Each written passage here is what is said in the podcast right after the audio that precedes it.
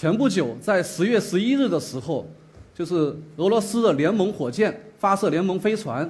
当时呢发射升空两分钟，火箭出现了故障，那么飞船启动了应急返回的程序，最终两名航天员在降落伞的作用下安全地降落到了地面。这次事件也再次警醒人们，载人航天事业是存在着巨大的风险的，也说明了航天器安全着陆至关的至关重要。那么，怎么才能够保证航天器安全着陆呢？呃，我们知道航天航天器返回，它和航天发射是正好相反。航天发射大家耳熟能详，一般是利用运载火箭，使得航天器获取足够的运行速度，例如超过七点九公里每秒的这第一宇宙速度，它就能进入环绕地球的轨道。而航天返回就是要使得航天器脱离原来的轨道，进入大气层，并且最终减速安全降落到地面。那么，航天器具有高速的飞行速度，光利用它自身的气动外形是不足够减速到呃安全的程度的，呃，所以说降落伞就是在我们航天器返回里面至关重要的一个部分，也是确保航天员生命安全最重要的环节之一。我们可能会问，航天器降落伞它有什么样的技术特点和难点？我们与呃人用的运动伞做个比较，一般人用运动伞它的作用重量就是人体的重量几十公斤。航天器降落伞作用的重量可能会达到几千公斤，甚至更重。人用伞的开伞速度呢是几十米每秒，而航天器降落伞开伞速度要达到几百米每秒，甚至几倍的声速。就运动伞，它的这个伞翼的面积一般很少超过二十平方米，而我们航天器的降落伞动辄就要上百平米，甚至上千平米。就拿神舟飞船的主伞而言，是一顶一千二百平方米的降落伞，展开来的话就会覆盖三个篮球场这么大小。呃，我们要把它安全的包装到一个两百升容积的一个伞包里面。呃，这其实这个包伞难度就是不简单的。呃，因为可不能说是简单的这个用力把它塞进去，然后塞到伞包里面就万事大吉。因为包伞它最主要的是要确保有序。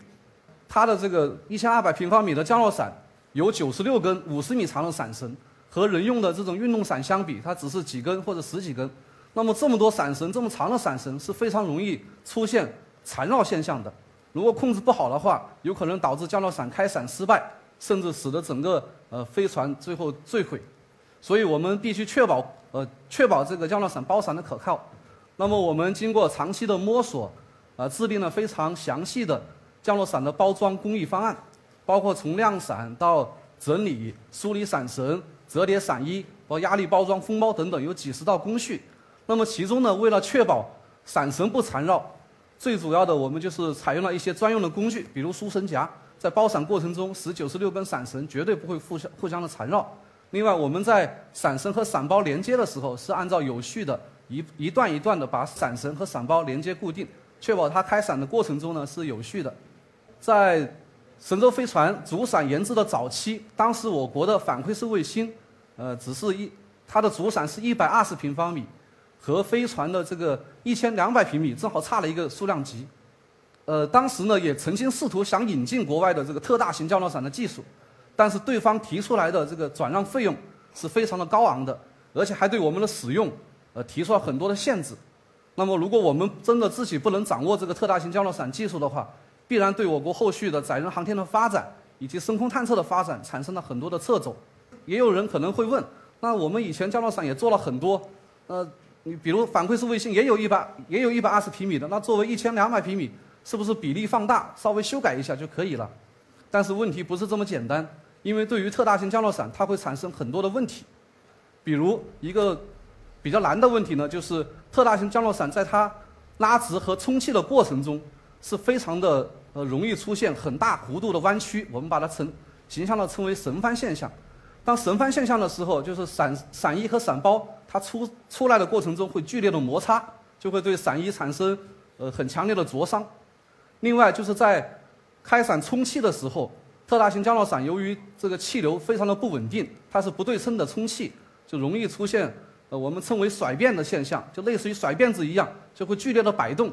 甚至就导致上部伞翼和下部伞翼碰撞，这样的话就会使降落伞破坏。那么针对这个问题，其实国外也有文献都有介绍，但是具体怎么解决？是没有任何说明的。我们的研制团队经过呃长长期的摸索，包括开展大量的仿真分析，包括通过进行呃多项的试验验证，最终针对这个神翻和甩变的现象，我们主要就是采用了用玻璃带和这个铅钉伞两者结合的一个方式来解决这个问题。其实基本的思路也还是比较清晰，就是特大型降落伞在它拉直和充气的过程中，我们始终让它顶部受到一个约束力。比如它从伞包出来的时候，伞包和伞翼之间，我们通过玻璃带来控制它，不让它甩。那么它初始充气的时候，我们先开在它的伞顶上先开一个小伞，这个小伞充气了，就对它产生一个牵引力，这样的话它想甩也甩不起来。啊，这这个方式经过多次的空投试验的验证，证明是非常成功的。也保证了后续一系列载人飞行试验的圆满的成功。那么，航天器降落伞它在开伞的时候，由于飞行的速度非常的非常的高，呃，会产生很大的开伞动载。呃，对于降落伞而言，我们是采用特仿材料，就是轻质高强的一些纺织的材料。它这些材料的强度能够比钢还要强，但是光靠降落伞的强度提高是不足够的，因为降落伞的开伞动载它会传递到航天器上，也会作用到。里面的航天员，神舟飞船就要求整个开伞过程，航天员承受的过载不能超过五个 G。那么怎么能够，就是我们怎么能够控制降落伞的开伞动载在一定的范围内呢？我们采用了收口技术，以及就是采用多级伞的方案。也就是说，在航天器呃高空高速的时候，我们先开小伞，然后作用一段时间以后再开大伞。大家可以通过一个视频可以看到，这是一个就是收口和。和这个多级伞系统的一个演示，一开始先开一个小伞，这个小伞呢也是进行收口的，它在这个收口的过程中，实际上已经对这个这个飞行器在减速了。那么减速到一定的程度，再张开一个大伞，再把伞整整个张满，这样的话就是使得这个降落伞的动载能够比较小。另外就是开多级伞，就是先用减速伞先作用了一段时间，我们再开这个主伞，这个主伞也是采用了收口，你看这是解除收口的过程。这样的话，就使整个航天器能够在很平稳的状态进行把高速的，比如从几百米每秒的速度，最后最后降落到十米每秒速度这么左右的一个量级。那么飞船的降落伞系统，由于有航天员的存在，必须要适应各种应急返回和逃逸救生的要求，所以我们飞船降落伞采用了主份和备份两套独立的降落伞系统，都是。有引导伞、减速伞和主伞组成，然后减速伞和主伞呢也都采用了刚才提到的收口技术。针对降落伞就多机伞的方案，由于它工作的高度、速度不一样，也就是说它的特点其实是不一样的，所以我们的降落伞实际上呃是有多种伞型。在这里就以飞船的这个作为一个例子，跟大家做一个说明。比如飞船的主伞，我们使用的是环帆伞这种伞型。大家从图片上可以看到，环帆伞这种伞型，它的伞翼是比较。比较致密的，它充满的时候，环与环之间会有一定的重叠，这样的话，它的周边实际上形成了一个类似于鱼鳞状的结构构型。呃，那么冲就是下降的过程中，它周边的气流紊就气流会更加的紊乱，我们就要追求这种紊乱的效果，使得它的气动阻力更大。环帆伞还有一个突出的优点，就是它不会出现连锁破坏的情况，就是即使局部出现了破损，但是这个破损不会扩散。也就是说，还是能保证整体的减速效果，这样的话对航天员的安全是非常有利的。那么，飞船的减速伞使用的是锥形带条伞这种伞型。带条伞呢，它的突出的优点就是结构强度高，它能够适应高速、高动压的一个开伞条件。另外，大家可以看到这个带条伞它中间的缝隙比较大，也就是我们称为结构透气量比较大。呃，透气量大就使得它开伞冲击比较小，这样的话也有利于为主伞创造条件。那么飞船的引导伞实际上是有两顶，有一个大引导伞，一个小引导伞，因为这主要是为了考虑要确保一定能够把伞系陆续的拉开。那么小引导伞我们也用了刚才说的带条伞，大引导伞呢是用的一种叫环缝伞。环缝伞实际上跟带条伞很像，也是一一环一环，但是它的相对来说它的这个环的宽度比较宽，然后环与环之间的缝隙要小一些。这样的话，作为引导伞，它的特点就是充气非常的迅速。在开伞的时候，它能够很迅速的就冲上气，然后把减速伞拉出来。主伞上面的铅钉伞，我们又用了一种叫导向面伞。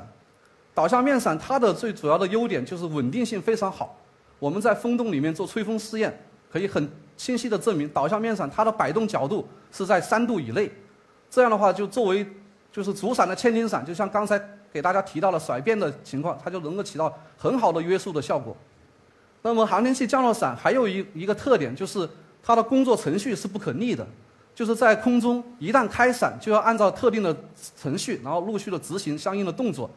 我们也可以直观的想象，不可能在天上，然后把伞开出去了，再实时的又收回来，然后重新再开，这是不可能的。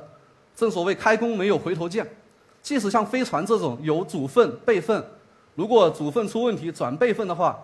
也一样，就是实际上返回舱的高度是在一直一直是在下降的，也就是航天员的这个安全的高度一直都在损失。所以降落伞一定要保证非常高的可靠性。我的体会呢，就是从从事降落伞工作。一方面，我们要通过设计保证产品的可靠性；另外一方面，严慎细实的工作作风、一丝不苟的过程控制也是至关重要的。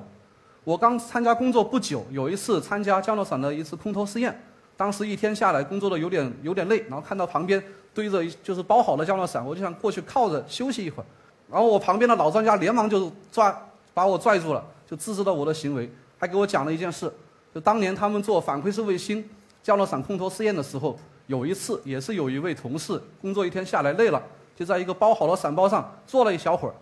结果第二天一一大早，我们每次都要开班前会，然后当时带队的王希季院士，王院士是我们我们国家这个航天器反馈技术的开创者，也是两弹元勋，他当时就说：“哎呀，头一天晚上就根本就没睡着觉，就是因为看见这个同事在这伞包上坐了一会儿，他就一直担心会不会影响包伞状态。最后大家就是还是按照要求。”把这个伞包好的伞拆了，重新的检查，再重新包装。就这个事情，就是一直让我记忆犹深。确实，工作十六年来，这种体会也也愈加的深刻。就是我们，我们从事航天器回返回的这个研制研制人员，一定要以一丝不苟的工作作风来面对所有的问题，绝对不能留有任何的疑点。因为大家也可以想象，航天员他们是我们祖国的宝贵的财富，也是华夏儿女生气的寄托。他们冒着巨大的风险进入太空，我们肩负着使他们能够平安回家的一个重任，怎么能够有丝毫的掉以轻心？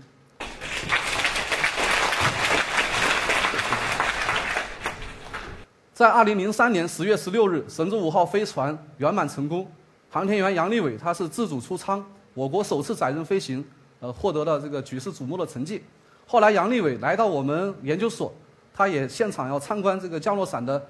降落伞的这生产的情况，当时他就由由衷的感叹，就是有这样的伞，有这样的团队，心里面就踏实了。从神舟，从神舟六号开始，因为神舟五号一开始其实并不知道一定就是杨利伟上，他是最后的时候才定的。啊，从神舟六号开始，每一届的航天员在飞行试验之前都要到我们所里面来看这个降落伞的现生产的现场，看这个包装的过程，呃，就也就是要看一看伴随他们一块上天的这个。这个降落伞，反正我们每次交流吧，就是就是研制人员真的更加深刻的体会到，使命光荣，但是责任也重大，确实必须得一丝不苟做好每一件工作。那么航天器降落伞还有一个特点，就是在，在它工作的时候呢，就是返回式航天器已经已经是最后的这个工作阶段了，所以降落伞要经历全部的工作历程。